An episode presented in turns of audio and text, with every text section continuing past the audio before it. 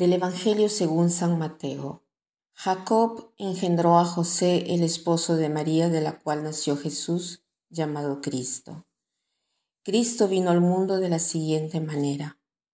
Estando María, su madre, desposada con José, y antes de que vivieran juntos, sucedió que ella, por obra del Espíritu Santo, estaba esperando un hijo.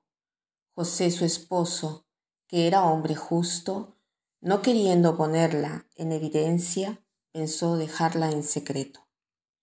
Mientras pensaba en estas cosas, un ángel del Señor le dijo en sueños, José, hijo de David, no dudes en recibir en tu casa a María tu esposa, porque ella ha concebido por obra del Espíritu Santo. Dará a luz un hijo y tú le pondrás el nombre de Jesús porque Él salvará a su pueblo de sus pecados. Cuando José despertó de aquel sueño, hizo lo que le había mandado el Señor, el ángel del Señor. Ayer fue 19 de marzo, fiesta del Padre, pero eh, en la iglesia no ha estado celebrada la fiesta de San José porque era domingo, y el domingo prevalece sobre todas las otras fiestas. La fiesta de San José ha sido trasladada para el día de hoy, lunes 20. Y hoy las lecturas nos presentan a José como un padre putativo de Jesús. Hoy hemos leído el Evangelio de Mateo, pero para entender este Evangelio debemos tratar de comprender eh, sus palabras, ¿no? Las palabras de Mateo, el Evangelio de Mateo. Debemos ver cómo en los tiempos de Jesús estaba eh, constituido el matrimonio, ¿no? En los tiempos de Jesús el matrimonio se desarrollaba en dos fases.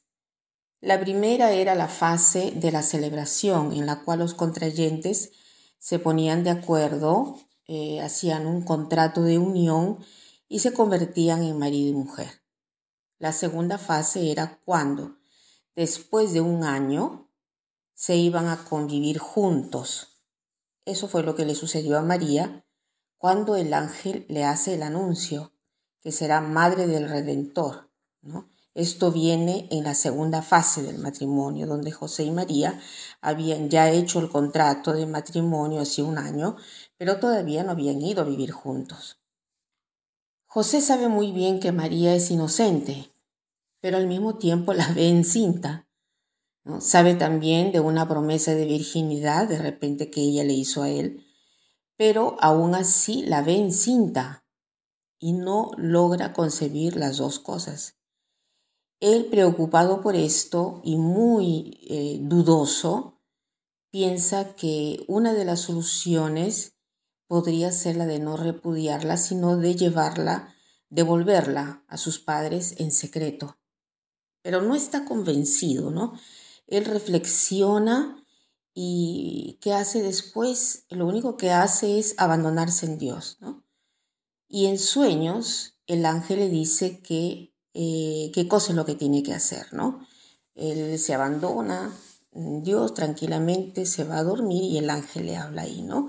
Y le dice, José, hijo de David, no dudes en recibir en tu casa a María, tu esposa, porque ella concebido por obra del Espíritu Santo dará a luz un hijo y tú le pondrás el nombre de Jesús, porque él salvará a su pueblo de sus pecados.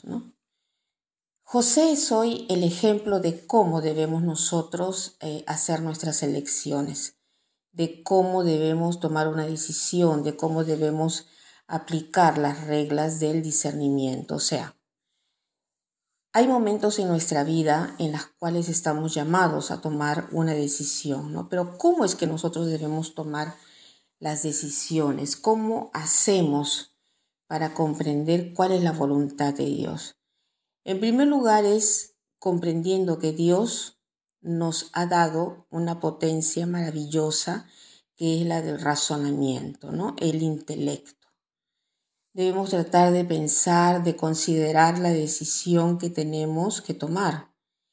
Pero la razón no nos basta, porque a un cierto punto se da cuenta que es limitada y no logra comprender lo que el Señor quiere de nosotros.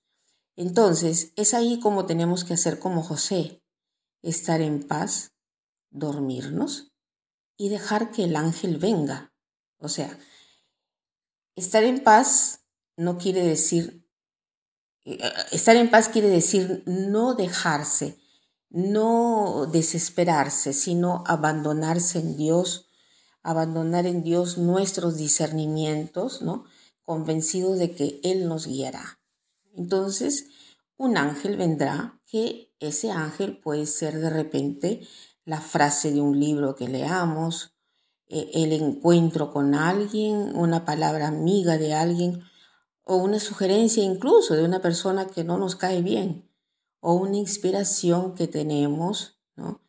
Y que nos da eh, tantas vueltas y que a veces esa podría ser, eh, ese podría ser, digamos, la voluntad o, o, la decisión que nosotros deberíamos de tomar, ¿no? Cuando nos encontramos en la paz y nos abandonamos en Dios, el sueño mm, eh, nos indica esta fase donde el hombre no quiere iluminar, sino que pide a Dios de hacerse iluminar Él. Entonces, y solo entonces, podremos comprender lo que tenemos que hacer y tendremos la paz. Entonces, hoy eh, como propósito podría ser el de orar. Orar sí, pensar sí, pero eh, abandonémonos a Dios, tratando de no preocuparnos, sino que cada vez que nos vienen las ansias por alguna decisión que tenemos que hacer, o que tomar, decir, Jesús, piensa tú por mí. Jesús, piensa tú por mí. ¿no? Y para terminar, quiero citar esta frase que dice así, la verdad se revela cuando uno renuncia a todas las ideas y preconceptos. La verdad se revela cuando uno renuncia a todas las ideas y preconceptos. Que pasen un buen día.